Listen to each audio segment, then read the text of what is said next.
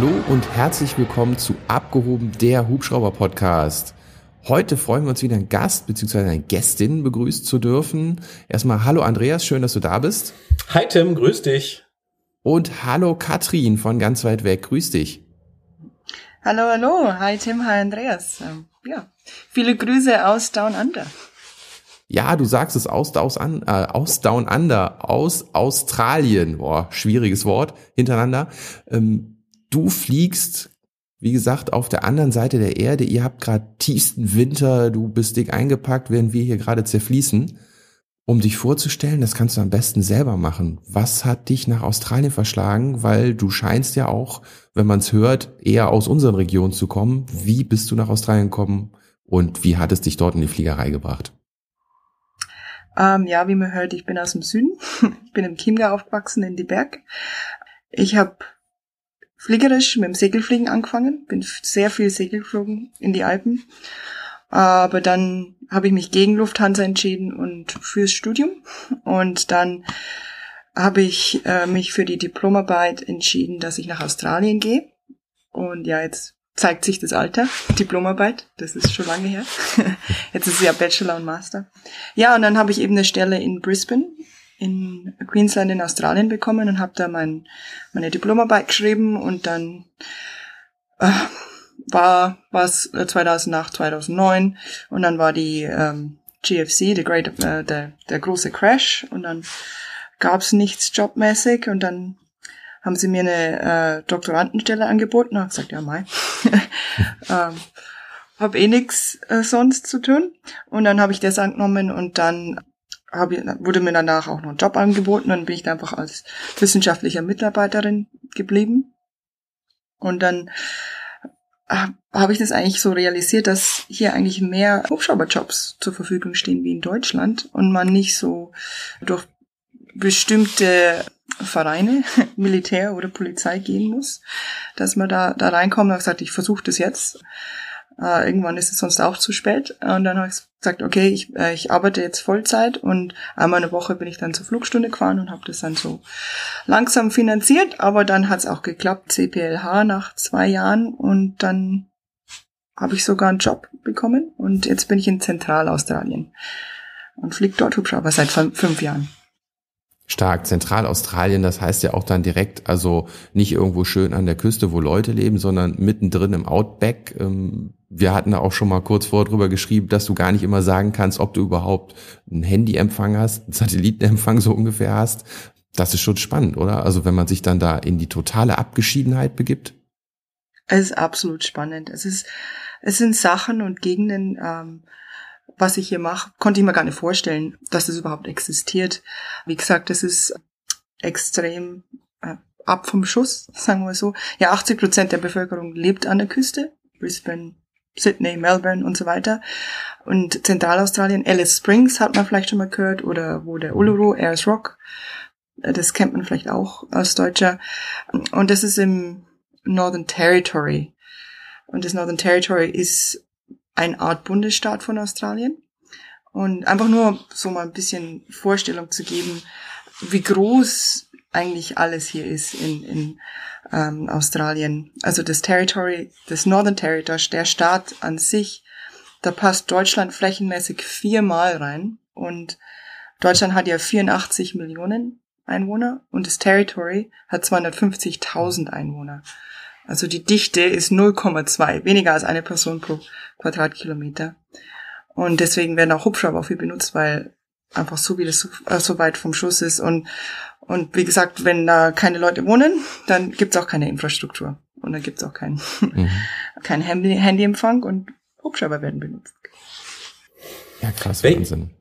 Welche Lizenz brauche ich eigentlich, wenn ich in Australien, Australien fliegen will? Da hast du ja Glück, dass du nicht im EASA-Einzugsgebiet bin. Ich schätze mal, das wird eher so Richtung FAA gehen, oder? Äh, das ist CASA. Das ist die australische. Mhm. Ja, sowas. Äh, EASA, da, da kennt ihr euch wahrscheinlich mehr aus. Es gibt Neuseeland hat den, den eigenen Schein und Australien hat den eigenen Schein. Also mhm. das ist von der australischen Safety Authority ausgestellt. Ah, Ein CPLA. Also die trennen sogar nochmal. Also du könntest jetzt nicht so einfach in Neuseeland fliegen. Das ist so, wie ich nicht einfach in den Staaten fliegen könnte. Du müsstest da nochmal irgendwelche Prüfungen ablegen, um unter einer anderen Authority dann deinen Schein zu machen. Genau, der große Unterschied ist, dass die in Neuseeland Mountain Flying, weil die haben ja die mhm. großen Alpen dort, die also Teil der, des CPLH ist eben Gebirgsfliegen und auch Außenlast, äh, was mhm. nicht Teil des australischen Scheines. Ah, okay. Ach, das sollte ich der EASA mal vorschlagen, dass hier auch bisschen Gebirgstraining mit drin ist und Außenlastfliegen im CPL. Das wäre schön, ja. Toll, hört sich sehr spannend an. Aber weißt du, wie nah das am amerikanischen System ist? Weißt du wahrscheinlich nicht, ne? Ehrlich gesagt habe ich noch gar nicht nachgeschaut. Ist nicht schlimm, kein Problem. Das war jetzt auch noch für mich interessant in dem Moment, ja. Super. Wie viel musstest du fliegen für deine amerikanischen Berufspilotenlizenz? Mit wie vielen Stunden hast du deine, deine Prüfung gemacht? Weißt du das noch? Also der, es ist sehr minimal hier, ist eigentlich relativ extrem. 105 Stunden, wenn man die letzten 20 Stunden in drei Monaten abschließt. Ansonsten sind es 125 Stunden. Also ich habe 125 gemacht, weil ich einfach ja Geld verdienen musste, um das abzubezahlen und dann habe ich mir eben die Zeit gelassen ähm, am Schluss. Was auch gut war, desto mehr Stunden, desto attraktiver auch für den für den Arbeitgeber. Und vor allem, wenn man die letzten 20 Stunden dann auf der 44 macht. Also man lernt hier auf der 22, den Robinsons. Und mhm. dann, ähm, da dann die Einstiegsjobs sind dann alle halt Tourismus, also Scenic Flights und dann macht man die halt meistens auf der 44 und deswegen ist es ganz wichtig, wenn man einen Job will, dass man mindestens 20 Stunden auf der 44 macht. Aber bei dir jetzt in der Gegend sind keine Scenic Flights, ne? Die sind ja dann wahrscheinlich mehr an der Küste irgendwo. Es gibt den, den Airs Rock Uluru, der ist, mhm. aber das ist eine andere Firma. Also da, da geht's ganz rund, die fliegen ganz viel. Ähm, Hier für mich, wir machen auch Scenic Flights. Also das war so mein Einstieg in die Firma. So die ersten zwei Jahre ganz viel ähm, Scenic Flights, Rundenschruppen.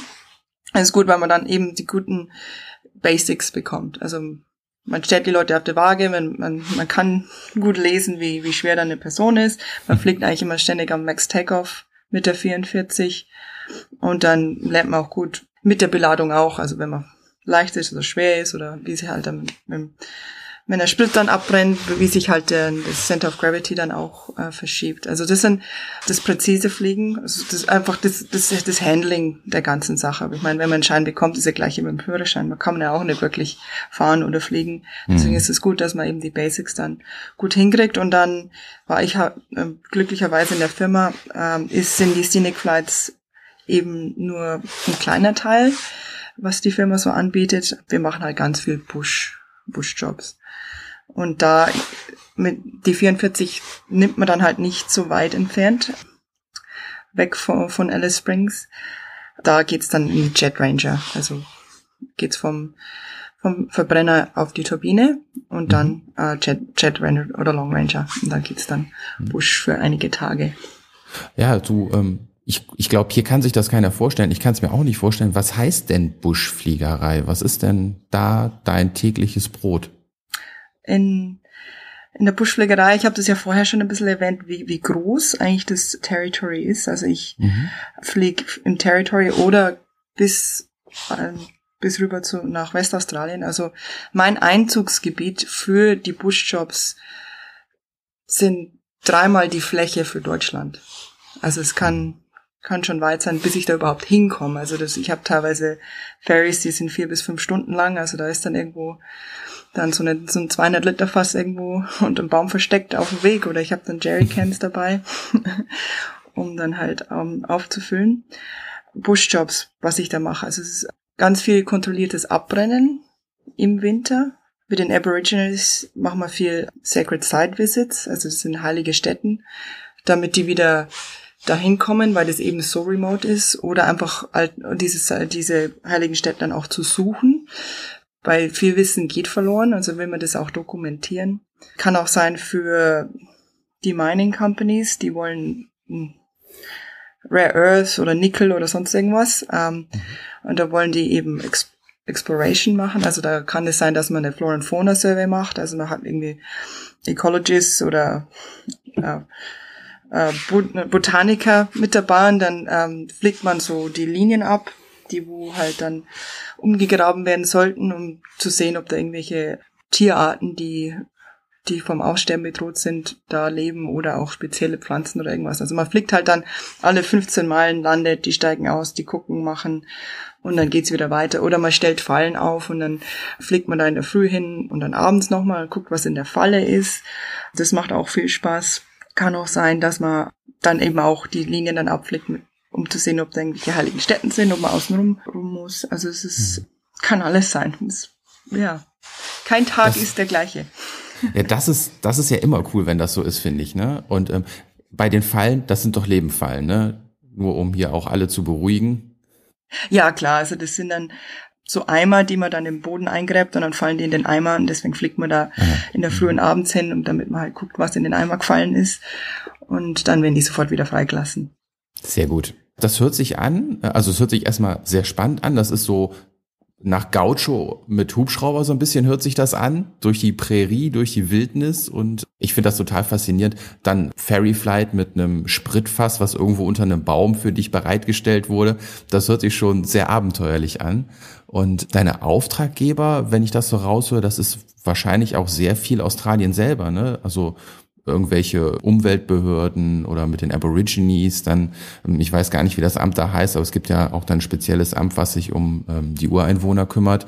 Das hört sich schon sehr verantwortungsbewusst an, was du da als Aufträge bekommst. Ja, es kann, wie gesagt, kann eine Mining Company sein, kann die Aboriginal Institutions, das sind Land Councils, das sind mhm. so Gemeinden, je nachdem, wo eben der Job dann ist. Dann sind es verschiedene Land Councils, die dann uns buchen. Kann auch sein manchmal.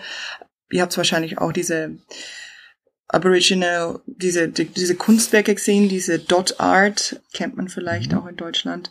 Da gibt's einige Art Center, die hin und wieder dann so ein, wie sagt man, Gelder bekommen vom Staat, mhm. dass man eben Go on Country. Also die, man nimmt dann die Leute und dann werden die dann da rumgeflogen und dann werden die wieder inspiriert, um eben über diese heiligen Städten dann zu, sich zusammenzusetzen, die Songlines zu besprechen und dann aber auch äh, darüber zu malen. Also das ist auch, äh, macht total Spaß. da kann es auch sein, da ist man dann für drei Tage mitten im absoluten Nirgendwo, da sind dann 60 Leute und dann ist es go, go, go. Jeder muss hoch und dann, dann fliegt man da eben diese äh, Städten ab und dann wirklich. Und dann sitzen die, wenn es halt dann nicht gerade fliegen, dann wird dann gemalt und ja. und ich darf dann so richtig tolle Sachen sehen. So heilige Städten, das hört sich alles so pompös an in Deutsch auch. Also ich bin ja auch aus dem Westen, man stellt sich das so vor, als wow, da ist dann so eine tolle Kathedrale, ist alles schön hergestellt. Aber in Zentralaustralien ist es ja alles sehr, sehr trocken. Also der Desert Mob, die hatten nicht viel. Also für die war das ganz, ganz wichtig war das Überleben. Also alles, was mit Wasser zu tun hat, kann eine heilige Stätte sein. Also es kann einfach nur irgendwie so ein kleines Rockhole, einfach so ein Loch in dem Gestein sein, was uns als, äh, als Deutsche überhaupt nicht auffallen würde, aber für die ist es super, super wichtig, ähm, weil das eben Leben bedeutet hat. Also das ist, man kriegt dann auch ein kleines Auge dafür, wenn man nach eben diesen heiligen Städten sucht, aber man muss die Erwartung ändern für das, was man so von zu Hause kennt, was oder was für die dann damals wichtig war. Hm. Äh, wo du das gerade sagst, mit dem, das kann auch mal Wasser sein und so, da komme ich direkt mal auf ähm, das andere. Also wer Katrin auch folgen möchte bei Instagram, sie heißt Flying Water Scientist. Und das beinhaltet ja schon, dass für dich Wasser auch so eine Bedeutung hat. Ne? Ähm, magst du auch mal erzählen, was das damit auf sich hat bei dir? Ja, meine Diplomarbeit und dann auch meine Doktorarbeit war dann im Wasseraufbereitungsbereich. Australien ist ja sehr trocken eigentlich. Also das, das ist das Land der Extreme, man kennt sie aus den Nachrichten. Der eine Teil geht im Wasser unter und der andere brennt. Und äh, für mich, wie ich damals eben 2009 nach Australien bin, war die größte Dürre, die größte Dürre seit tausend Jahren, was sie hatten. Also halb Australien ist, hatte kein Wasser mehr und dann wurde eben Water Recycling initiiert und also Wasser aufbereiten. Also man hat eben Abwasser, was halt dann äh, so weit aufbereitet wird, dass man es wieder trinken kann. Und so bin ich eben in, diese, in dieses Wasserthema gerutscht und habe dann auch zehn Jahre lang in der Wasserindustrie gearbeitet. Also ganz viel mit Recycled Water und auch Trinkwasseraufbereitung hat mir richtig viel Spaß gemacht. Und da bin ich auch noch involviert ein bisschen. Ich habe noch einige, einige Projekte. Und es ist mal ganz interessant zu sehen, wenn man eben, ich habe an der Ostküste gearbeitet in Brisbane, da wo eben die Mehrheit der Leute dann auch wohnt, da ist dann, sind viele Leute, da ist viel Geld und da ist die ganze Infrastruktur. Aber mhm. wenn man dann nach Zentralaustralien kommt, wo eben nicht viele Leute wohnen und dann auch nicht so viel Geld ist, da ist die Wasserqualität einfach auch nicht gegeben. An der Küste hat man viel Oberflächenwasser, in Zentralaustralien eben ganz viel Grundwasser. Und das Grundwasser kann sehr stark mit Nitrat, mit ähm, so wie in Deutschland. In Deutschland kommt es ja von vom äh, von der Schweinegülle. In Australien, in Zentral, Zentralaustralien kommt es von den Termitenhügeln. Mhm. Kommt das Nitrat. Also können diese Grundwässer sehr stark auch belastet sein mit Nitrat, Uranium oder anderen Schwermetallen. Und die Leute, die dann eben in diesen Communities, die Aboriginal Communities, also die Leute, Alice Springs ist so das Hub für Zentralaustralien, da leben 25 Leute, 25.000 Leute, aber es gibt ganz viele Aboriginal Communities, da wo diese Leute sind 150 Leute oder 50 Leute oder 300 Leute, die leben ganz weit vom Schuss und mhm. denen ihre Trinkwasserqualität ist einfach nicht gegeben. Ich meine, es ist unglaublich, man lebt in einem ersten Weltland, aber wenn man weggeht von der Küste, sind Zustände wie in einem dritten Weltland. Es ist eigentlich, es ist unglaublich, wenn man das mal so sieht. Man, man sieht das eigentlich nie so bei uns in den Nachrichten. Ähm, ja, und deswegen bin ich eigentlich noch in einigen Projekten involviert, um da eine Lösung zu finden. Das, das, das hört sich unfassbar interessant an. Also auch das, dass deine Fliegerei so nicht natürlich die Faszination der Fliegerei beinhaltet, aber dass es halt auch so wie so ein soziales Projekt ist, was du da machst, dass du halt den Leuten dort so hilfst, ne? dass diese Leute wieder inspiriert werden mit ihren heiligen Städten und so weiter, dass du da Aufgaben übernimmst, die ja eigentlich nicht, die hören sich nicht nach Geld verdienen an, die hören sich mehr so nach sozialer Verantwortung an. Ich weiß jetzt nicht, wie das in Deutschland ist, aber hier in Australien, man geht nicht in die Fliegerei, um viel Geld zu verdienen. ähm, ja, das kenne ich. Mehr so aus Leidenschaft auch. Ja. ja. Und ich glaube, das war so, so, was ich jetzt zu schätzen weiß, dass ich eher eine, später in die Fliegerei gegangen bin. Also ich habe meinen Schein mit 30 gemacht, weiß ich das alles viel mehr zu schätzen was ich jetzt machen darf. Also man hat jetzt nicht diesen Druck mit Anfang 20, boah, ich muss jetzt da die großen Maschinen fliegen, ich muss jetzt das, ich muss jetzt das, das, das. Ich, ich genieße, was ich machen darf. Ähm, viele Leute denken so, boah, was machst du? Bist du in Zentralaustralien, du sitzt da fünf Tage im Zelt, frierst dir einen ab bei minus, bei null Grad. Aber wie gesagt, das ist das absolute Abenteuer. Es, ist, es gibt ganz wenige Leute, die zu diesen Städten hin dürfen oder hinkommen, weil es auch so extrem weit weg ist. Mhm. Und ich bin jetzt auch schon seit fünf Jahren da und man arbeitet dann auch mit vielen Leuten, man lernt dann auch die Leute kennen, die, die wissen eine zu schätzen. Und dann haben wir so ein bisschen Vertrauen auch ähm, an der Sache. Und wie gesagt, natürlich irgendwann äh, würde man gern mal eine Maschine fliegen, da wo es jetzt nicht irgendwo Fett irgendwo hinspritzt und wo der Öl leckt und was jetzt nicht irgendwie über 40 Jahre alt ist. Aber dann haben wir halt nicht mehr diese Chance für dieses Abenteuer. Also im, Moment schlafe ich noch gerne im Zelt und ja, rollen mich gerne in der roten Erde.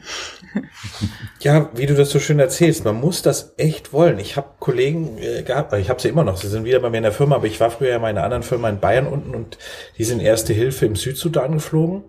Und das muss man wirklich wollen, wenn man da fliegt, ne? weil es ist heiß, es, man ist im Zelt oder auch nicht. Und so wie du schon sagst, dieses Abenteuer, das muss man wirklich wollen. Ich wäre kein Typ dafür, muss ich ehrlich sagen. ich, da wohne ich lieber hier auf dem Land, aber also von daher alle Achtung, äh, dass es diese Menschen gibt, die einfach sagen, nö, Staub, Kälte, alles überhaupt kein Problem. Ich brauche keine Infrastruktur, aber mir macht es trotzdem alles Spaß. Ja, auch die hygienischen Umstände. Ne? Ich sage jetzt mal, Südsudan ist ja auch Lebensmittel, ist ja auch nicht immer alles sehr verträglich. Da unten, da kriegt man nicht immer frisches Essen, frisches Wasser. Das ist schon Tja, meine Herren, alle Achtung. Also das heißt, du hast mit Rundflügen eigentlich bei dir in der Firma angefangen. Und wie ging es dann weiter? Die haben dich dann einfach von einem Tag auf den anderen, haben die dich auf einen anderen Hubschrauber gesetzt und gesagt, so jetzt machst du das? Oder kam das so schleichend nach und nach? Und wie hat sich das entwickelt? Ja, das erste Jahr waren nur Rundflüge in der 44. Mhm. Im zweiten Jahr waren dann Rundflüge, aber dann bin ich langsam auf den Jetty, also ein bisschen auf der 44, dann auf dem Jetty und dann Ende vom zweiten Jahr war dann so, hm, erster Busjob, du fliegst jetzt. Und boah, ich habe mich so, ja, war schon sehr nervös, sagen wir mal so, weil du lädst alles ein, du hast dein Camping Gear, du hast dein Maintenance Gear, alles dabei und dann kriegst du die Koordinaten und dann fliegst du los. Und dann hoffst du, dass da am anderen Ende der Koordinaten dann dein Sprit steht und ein Camp mit Leuten ist.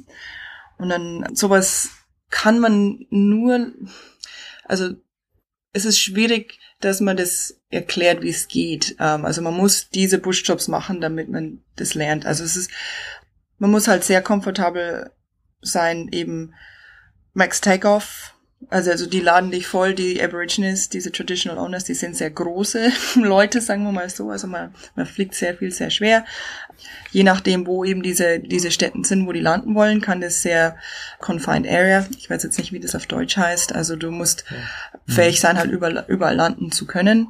Das kann sein, da sind überall Bäume äh, und dann musst du dich halt entscheiden, okay, ich nehme jetzt nur zwei, drei Leute mit, weil ich muss hier vertikal rein und raus und ja, also man, man wird halt auch besser, indem desto mehr man das macht, aber die Landschaft verändert sich sehr. Es kann, wenn man in der Wüste ist, kann sehr sandig sein, kann viel Platz sein, aber die nächste Stätte kann dann auch sein, wo dann sehr viel Vegetation ist und man dann auch nicht Platz hat. Und dann hat man auch die ganzen Leute, da wo dann auch oft eine Sprachbarriere ist, weil für die Aborigines ist Englisch auch Zweit- oder Drittsprache.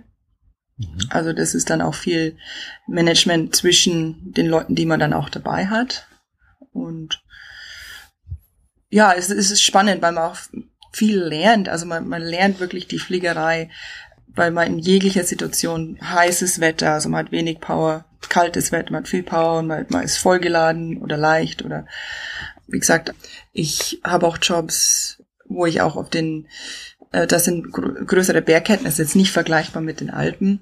Also das sind so dreieinhalb bis 4.500 Fuß. Das ist jetzt, ist aber trotzdem was, wenn man halt dann auch 40 Grad im Sommer hat, hat man Density Altitudes, die dann auch bis 8.000, 9.000 hochgehen. So, man wird dann eben langsam, das, das finde ich gut in der Firma, weil halt der Chef sieht dann, was ich halt dann machen kann und dann mhm. wird sozusagen mein, mein Spielbereich ein bisschen vergrößert. Und dann wird einfach, okay, du kannst jetzt Busch gehen, einfacher Buschjob. Und dann, okay, du kannst jetzt auf die, die Mountain Ranges gehen. Machst du hier Camera Retrieval. Wir machen auch viel Animal Conservation. Also das sind einige Tierarten, die als ausgestorben betrachtet waren und die wurden dann wieder entdeckt und dann haben wir die über Nacht wurden die eingefangen, dann muss ich da hinfliegen mhm. und die von dem Team abholen und dann ins Konservat fliegen. Also es kann, kann alles sein. Und je nachdem, die wissen halt auch, wie schwierig dann die Aufgabe ist und je nachdem wurde dann eben mein, mein Spielbereich erweitert, je nach Fähigkeiten. Bist du da mit jemandem über Funk verbunden? Also ist das so, oder fliegst du zwei Stunden lang ins Nichts und da ist niemand irgendwie auf einer Radarfrequenz, Funkfrequenz, wo du auch im schlimmsten Fall mal Hilfe holen kannst oder weiß ich nicht was? Ist das ein überwachter Luftraum? Der, man hat Luftraum G, also mit dem Hubschrauber fliegt man ja nicht so hoch. Ich weiß jetzt nicht, wie man, wie das in Deutschland aufgebaut ist, aber ich bin generell unterm kontrollierten Luftraum, sobald ich mhm. Alice Springs Airport verlasse. Und da habe ich dann keinen Kontakt. Man, man hat halt, wenn man in der Nähe von irgendwelchen Landeplätzen kommt, dann meldet man sich. Aber ich habe einen Tracker an Bord. Das mhm. heißt mhm. Spider Tracker. Mhm. Und es, es sendet dann meine Position live. Und dann kann der Chef gucken, wo ich bin, was ich mache. Und da kann ich dann auch Hilfe holen. Also ich habe ein ELT und den Spider Tracker. Mhm. Und ein Satellitentelefon. Okay. Ja, also doch schon, äh, schon dann am Ende kontrolliert. Also wenn was sein sollte, hättest du immer die Möglichkeit, irgendwo einen Kontakt herzustellen, der dir dann zur Hilfe kommen kann. Definitiv, aber die Frage dann ist dann, wie lang oder wie weit ist die Hilfe weg? Nachtflug ist halt dann gar nicht im Busch. Und wenn ich dann im Camp bin, dann äh, rufe ich dann auch abends an, hey, ist alles gut? Oder ich habe ein Problem mit der Maschine, und äh, da wird halt immer allen gecheckt. Aber wie gesagt, das mit dem Spider-Tracker ist ideal, weil der, weil der genau sehen kann, wo ich bin. Und dann kann der auch planen. Und deswegen mache ich meine Daily auch immer am Abend zuvor, nicht in der Früh. Damit, wenn, falls irgendwas ist, kann der in der Früh dann reinspringen und dann zu mir kommen, falls irgendwelche mechanischen Probleme da sind. Wie gesagt, es kann sein, dass dass ein Camp vier bis fünf Stunden weg ist. Dass es auch einen Mhm. halben Tag dauern kann, bis dann die Hilfe zu dir kommen kann. Aber du hast auch eben gesagt, so was du mitnimmst, so Campingausrüstung, aber auch Maintenance Gear. Das heißt, ähm, es ist nicht so schön, wie Andreas und ich das haben. Wir schieben abends unseren Hubschrauber rein, da setzen sich die Techniker dran, am nächsten Morgen kriegst du eine frisch gewartete Maschine. Sondern klar, wenn du im Busch unterwegs bist, ähm, da hast du wahrscheinlich auch irgendwie begrenzte Freigaberechte oder wie das bei uns heißt, ähm, dass du so Kleinkontrollen selber durchführen kannst und kleine Schönheitsreparaturen, sage ich mal. Ja, das ist alles reguliert, aber ist, deswegen ist es auch wichtig, dass man die Maschine sehr gut kennt. Also ich habe das Glück, dass mein Chef auch der Mechaniker ist ähm, und ich viel im Hangar dann aushelfe und dann auch viel über die Maschine dann lerne. Also wir sprechen dann auch die gleiche Sprache im Satellitentelefon. Satellitentelefon ist immer schwierig, weil da immer so ein Delay ist und dann ist es schon wichtig, dass man sagt, es ist hier Hydraulic, Liquid oder Öl oder sonst irgendwas. Deswegen abends, da verbringe ich dann schon eine Stunde, bis halt dann der Hubschrauber im Bett ist. Einfach mal alles schön abwischen, weil wenn man halt im Sand unterwegs ist und äh, man halt keine schöne EC 145 fliegt, sondern einen alten Jet Ranger, da fliegt halt auch viel, viel das Fett. Und dann, ja, also muss man erstmal ein bisschen viel wischen, bis man überhaupt mal was sehen kann. und je nachdem, wie viel man fliegt, muss man eben dann mal, mal die Grease Gun rausholen und dann verbringt man mal eine halbe Stunde, bis alles wieder alles gefettet ist und dann muss ich das Öl auf, auffüllen oder Hydraulic Liquid oder Transmission Liquid. Also das dauert dann schon ähm, abends, bis, bis, bis ich halt dann zufrieden bin, dass alles okay ist und alles so ist, wie es se sein soll. Ja, deswegen haben wir auch eine große Box mit ganz vielen verschiedenen Dosen an Öl und Grease Guns und eine Leiter und ja, es ist, das ist Teil des, des Buschpiloten-Daseins und dann ist es irgendwann dunkel und dann geht man dann ins Zelt. Aber zuerst gibt's dann, im Camp wird dann gekocht, also die haben dann diese Eisentöpfe, da wird dann groß aufgekocht. Und wenn, wenn die Aborigines dann auch mal zum Jagen gehen, gibt's auch mal lokale Spezialitäten, je nachdem wie man, also Känguru, Schwanz oder ja, Bush Turkey ist dann auch nicht so ganz meins, aber man, man isst halt dann doch, weil man dann doch neugierig ist, aber kann Okay, schon Bush interessant sein, Turkey was es hört's- manchmal so zum Essen gibt. Ja, Bush Turkey hört sich jetzt erstmal relativ okay an, für, also vom Namen her. Es ist aber wahrscheinlich nicht das, was man so vermutet, es ist so eine Art Hühnchen oder so, sondern das ist wahrscheinlich was anderes, oder? Oder was ist auch das wirklich exotischste, abgefahrenste, was du mal serviert bekommen hast? Bush Turkey schmeckt wie, das ist so ein großer Vogel, schmeckt wie Hühnchen. Okay.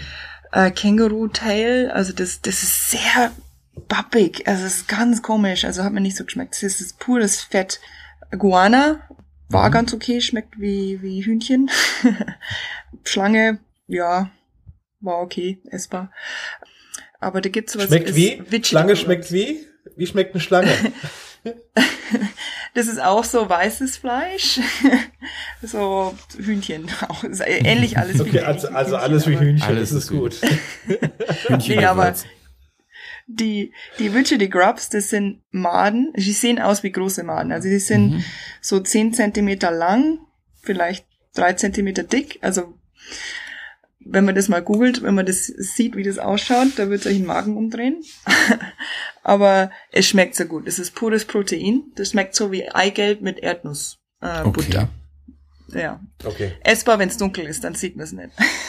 Sind, sind das diese, jetzt, jetzt wird's für Tierfreunde ein bisschen unangenehm, ähm, sind das diese weißen Maden, wo man sagt, man muss den Kopf abbeißen, den Rest kann man wunderbar essen? Ah, du guckst Dschungelcamp. Genau. Ja. Ja, das ist sehr gut. Okay. Stimmt. Die stellen sich da immer an und du sagst, das ist eine totale Spezialität, schmeckt voll gut. Nach Erdnuss. Verrückt. Ja, gut, aber das, das, ne, das, das ist wirklich, also was du da erzählst, ich glaube, der eine oder andere von unseren Zuhörern denkt sich jetzt, ich muss nach Australien, ich muss um Busch fliegen, das ist noch genau das, weswegen ich es angefangen habe. Das ist genau das. Man ist mit seinem Hubschrauber unterwegs, ist für den verantwortlich, schläft nachts drunter, so. Das hört sich schon echt stark an. Du machst das jetzt fünf Jahre, hast du gesagt. Hast du schon ein anderes Ziel oder sagst du, nee, das ist eigentlich genau das, was ich in der Fliegerei machen wollte. Das ist voll cool, das mache ich jetzt auch erstmal so lange, wie es geht und ich habe mir noch keine anderen Gedanken gemacht. im Moment habe ich mir noch keinen Gedanken gemacht.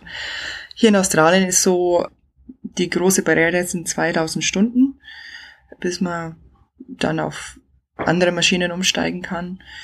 Ich habe jetzt um die 1700, also ich komme dieser Barriere nahe. Aber im Moment macht mir das eigentlich wirklich noch richtig Spaß, was ich mache. Also äh, wenn man dann an die Küste geht, wo die Zivilisation dann ist, dann gibt's ja dann auch alles. Da gibt's Polizeihubschrauber, da gibt's einen Rettungshubschrauber und da gibt's das und das und das. Und und hier darf ich eigentlich alles selber machen. Also hier gibt's keine Polizeihubschrauber, hier gibt's keine Rettungshubschrauber. Wenn irgendwas ist, dann kriegen wir den Anruf und dann kommt die Polizei und die springen dann rein und dann, dann fliegen wir los. Oder wenn sich irgendwo jemand letzten Sonntag war auf einer dieser Stations, die haben da Kühe, Kühe eingefangen und dann ist eine mit ihrem Quad gerollt und der ging es dann gar nicht gut und dann wurden wir halt angerufen, okay, flieg hin, Stretcher in den Hubschrauber und hol die ab. Also es kann, das ist eben das Coole, weil ich eben diese so viele verschiedene Sachen machen darf und ja, bisschen, wie gesagt, im Moment macht's noch Spaß, aber ich, ich weiß ehrlich gesagt im Moment noch gar nicht, wo ich hin will damit. Mhm. Ähm, ja, das ist so die Frage. Ja. Aber das ist auch gut so. Lass dir Zeit dabei, dass du das findest, was dir Spaß macht, dass du dir die Hörner vorher abfliegst, sodass du wirklich sagen kannst, guck mal, du hast noch so viel Zeit vor dir, das sage ich auch immer den jungen Piloten, die jetzt sofort schnell in die Rettung wollen und die werden feststellen, wenn sie auf so einer Station sind und da zehn Jahre lang sind und in ihrem kleinen Radius dann da fliegen, dann sagt man sich irgendwann, und das soll jetzt gewesen sein, ja. Also lieber vorher ausprobieren, sich die Hörner abfliegen, viele Sachen ausprobieren. Es gibt auch hier in Deutschland und Europa so tolle Sachen. Tim, Tim ist ja da super. Ja, der, du, du bist ja, ja mittendrin. Du darfst ja so viel machen, das dürfen wir ja alles gar nicht von Anfang an. ja. Ähm, dass man das wirklich nutzt, diese Zeit. Und ähm, tja, vielleicht kommst du ja mal zum Feuerlöschen. Das würde ich ja auch gerne machen, aber das darf ja nur Tim wieder machen. Das ist ja.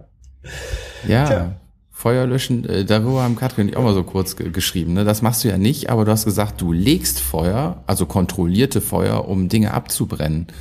Das stelle ich mir auch spannend vor. Wie funktioniert das? Hast du dann irgendwas, was du aus dem Hubschrauber wirfst oder was am Hubschrauber dran ist? Ich habe da mal was gesehen, aber wo wir jetzt hier die Expertin haben, vielleicht kannst du uns das erzählen, wie sowas funktioniert. Ja, das macht richtig Spaß. ähm, man hat eine Person, die vorne sitzt, neben mir. Das ist der Navigator. Also die entscheiden dann, wo dann Feuer gelegt wird. Und dann haben wir hinten eine Person sitzen, die die Maschine dann bedient. Und die Brandmaschine, ich übersetze das einfach mal so ganz leger, die sitzt dann hinter mir, die ist hinter mir auf dem Sitz installiert und die benutzt Kaliumpermanganat, kleine, als kleine Munitionen. Das sind Tausende in einer Box. Das ist so eine ganz lange Kette und es wird dann eingezogen in die Maschine und die Maschine schneidet dann die Munition ab und injiziert äh, Frostschutz, also Glykol, das ist der, der Frostschutzmittel fürs Auto. Und es reagiert dann und zwischen 30 Sekunden und einer Minute reagiert es dann exothermisch und kreiert dann eine kleine Flamme. Und man kann dann eben entscheiden, wie schnell das dann abgeschnitten wird, also die Drop Rate. Je nachdem, was man für eine, eine Vegetation hat oder oder ob es sehr trocken ist oder ob es noch ein bisschen feucht ist, kann man eben entscheiden, wie, wie nah man eben diese Munition dann eben abwirft. Und dann ist es auch abhängig vom Wind. Und dann kann man da eben großflächig Feuer legen. Und dieses Abbrennen wurde traditionell schon immer gemacht von den Aborigines. Und es ist ganz wichtig, dass man eben das weitermacht. Wie gesagt, ich habe ja vorher schon erwähnt, wie groß das Land ist. Und wenn man eben dieses Abbrennen nicht macht, ist eben zu viel Brennmaterial ähm, im Buschwerk und dann kann man eben diese großflächigen Buschfeuer kriegen, was halt dann sehr sehr schlimm für die Tierwelt und auch für die Pflanzenwelt ist.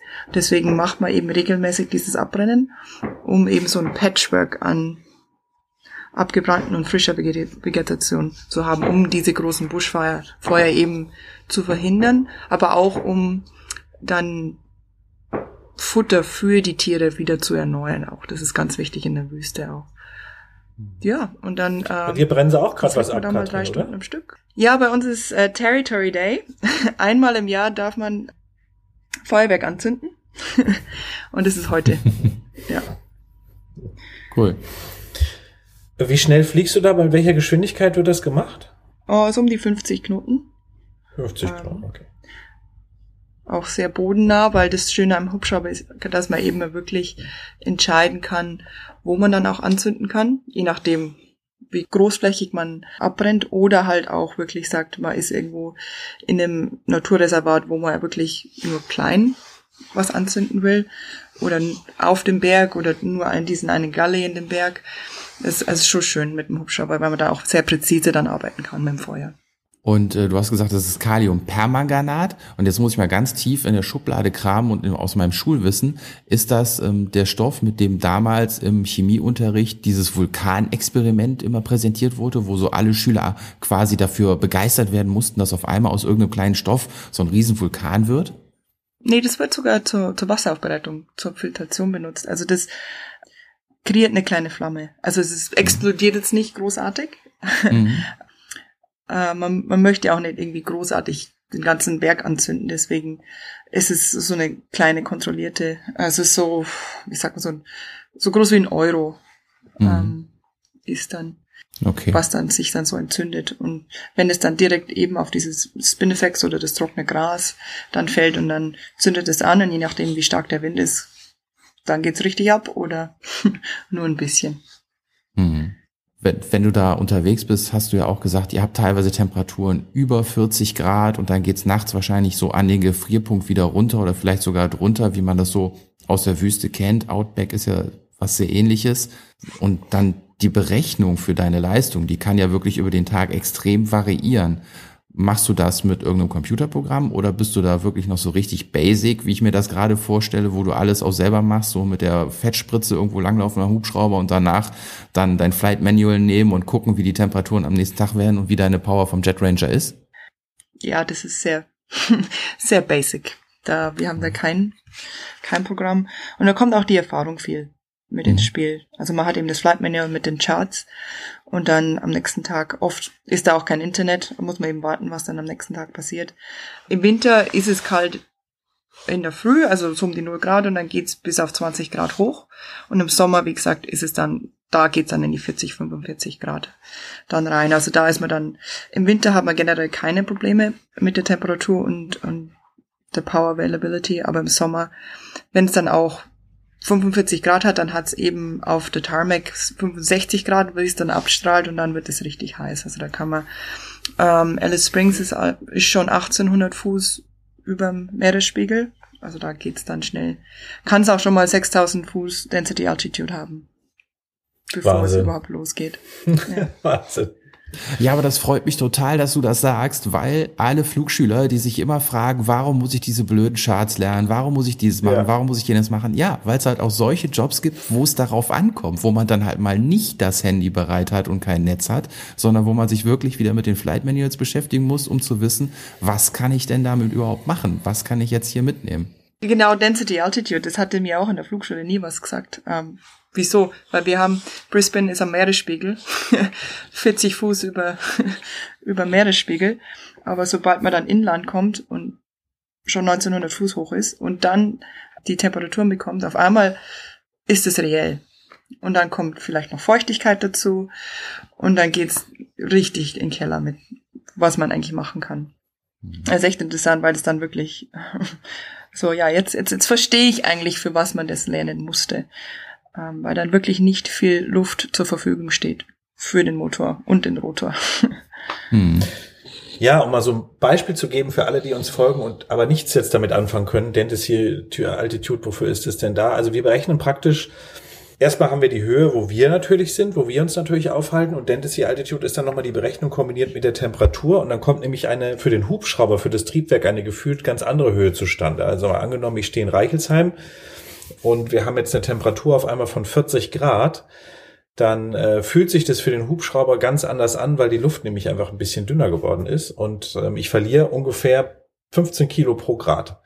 Das heißt, wenn es jetzt dann statt 26 auf einmal 40 Grad sind, also 14 Grad drunter, das ist eine ganze Menge Holz. Das kann sein, dass ich dann wirklich ein Problem habe mit dem Sprit, weil ich einfach an meinem Ziel nicht mehr hochkomme, wenn wir da oben landen. Ja, das äh, ist dann echt ein Thema.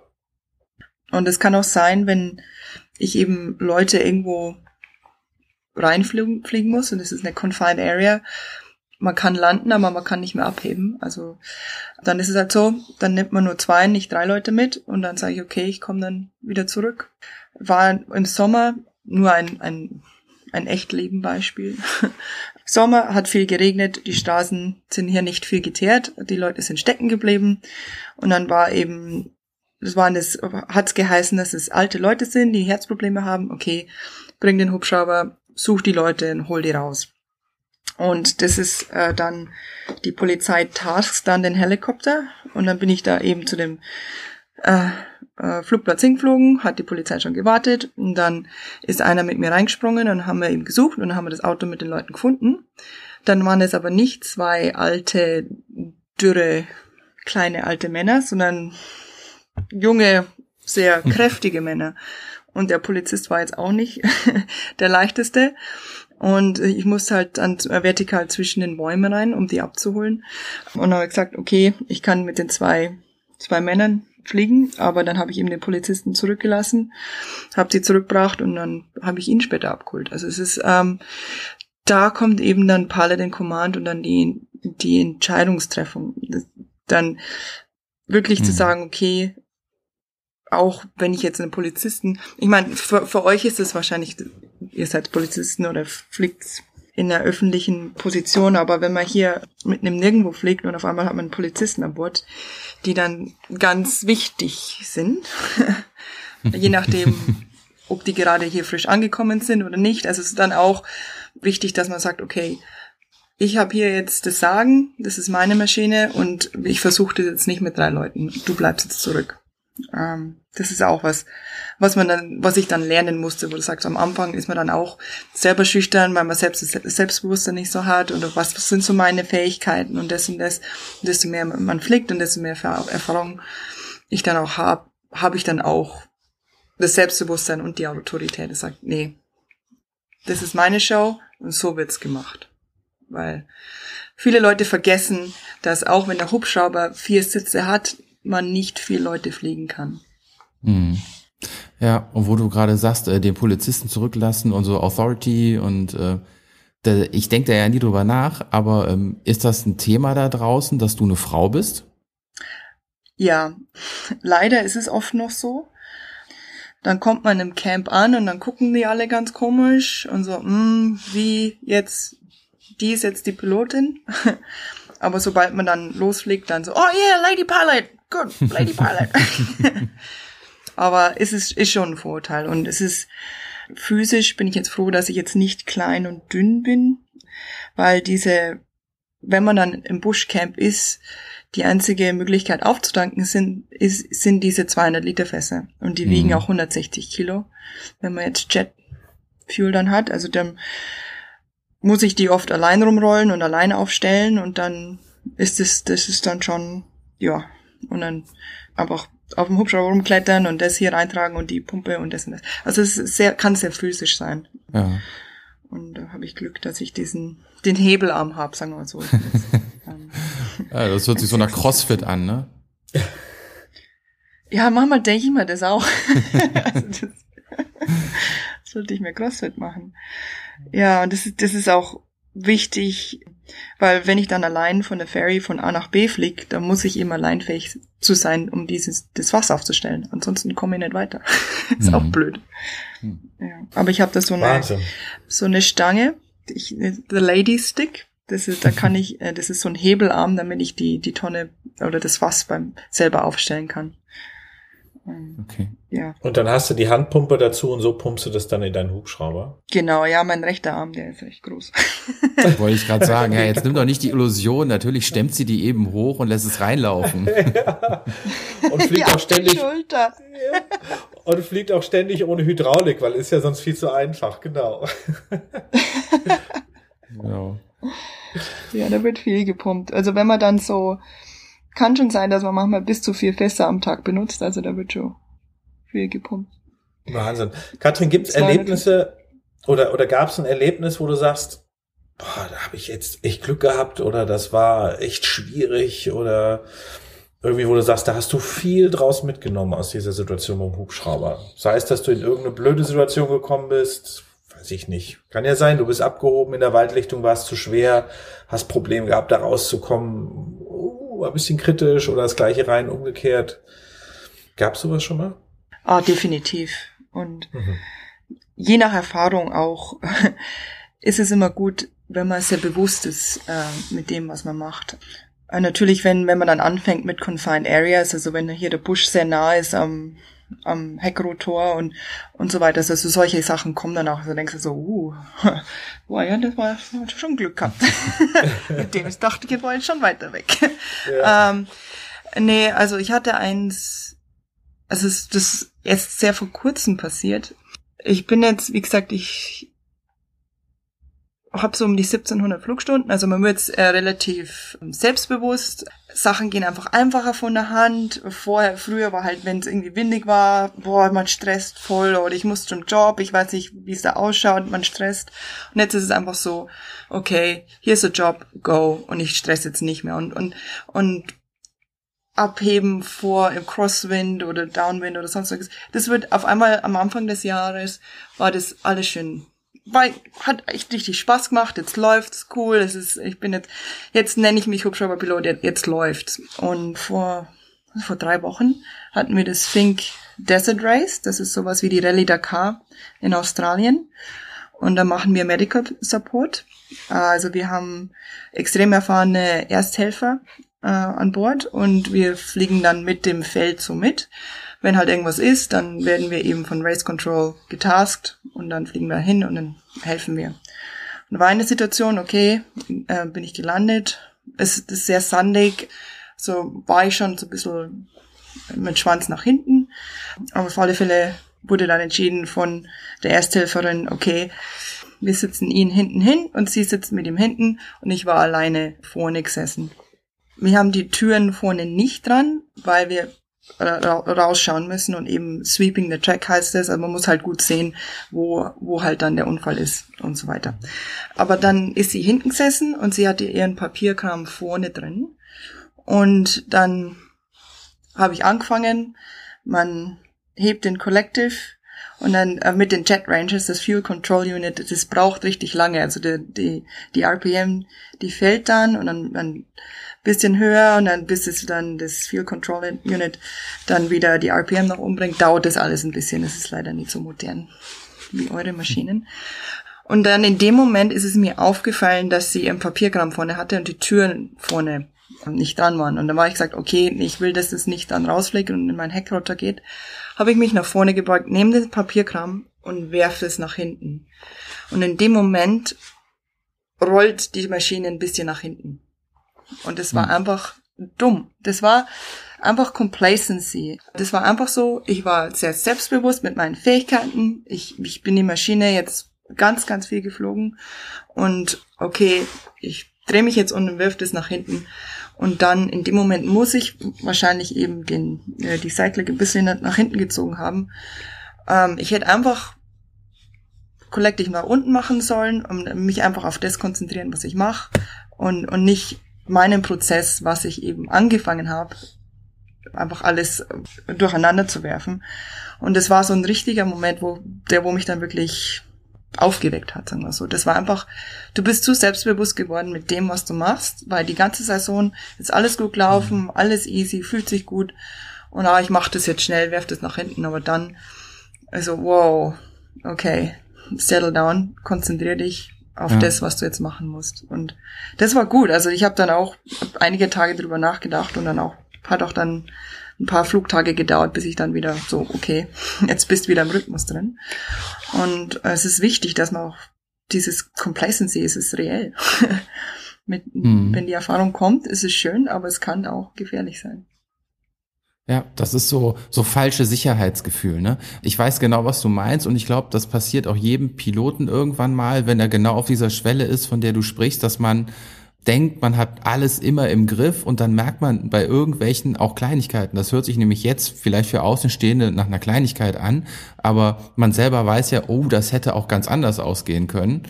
Das ist halt, wie wie gesagt, so genau dieser Schritt, so man denkt, man hat alles im Griff, aber dann passiert irgendwas Kleines und man merkt, okay, egal wie viel Erfahrung du hast, egal wie lange du dabei bist, du musst immer voll mit dem Kopf dabei sein und nicht mal eben was machen und dich selbst, ja, überschätzen ist falsch gesagt, aber ja, man weiß vielleicht, was ich meine. Es ist immer so, das Fingerspitzengefühl darf nie verloren gehen. Und solche Situationen sind total wichtig dafür, dass einem das nochmal bewusst wird. Mhm. Toll. Das war doch eigentlich ein schöner Abschluss, oder? Ja, das stimmt. Das war ein guter Abschluss. Nochmal so ein Reminder. Überschätzt mhm. euch nicht. Back to the basics. Beherzt die Anfänge, ja. Das stimmt. Toll. Also Katrin, vielen, vielen lieben Dank schon mal für deine offenen Worte, dass du dabei warst. Das ist eine komplett andere Fliegerei, würde ich sagen, als das, was ich in Deutschland fliege. Das muss man echt sagen. Und bei Tim wahrscheinlich auch. Bei Fässern würde das LBA lange Ohren bekommen. und so weiter, ja, bei diesen ganzen Sachen. Also sehr, sehr interessant. Also vielen Dank, dass du dir die Zeit genommen hast, auf die andere Seite des Planeten, auf die Südhalbkugel sozusagen. Und danke dir auch, Tim, dafür. War sehr spannend. War wirklich sehr spannend. Und wer Katrin folgen wollte, Tim, sag's nochmal bitte.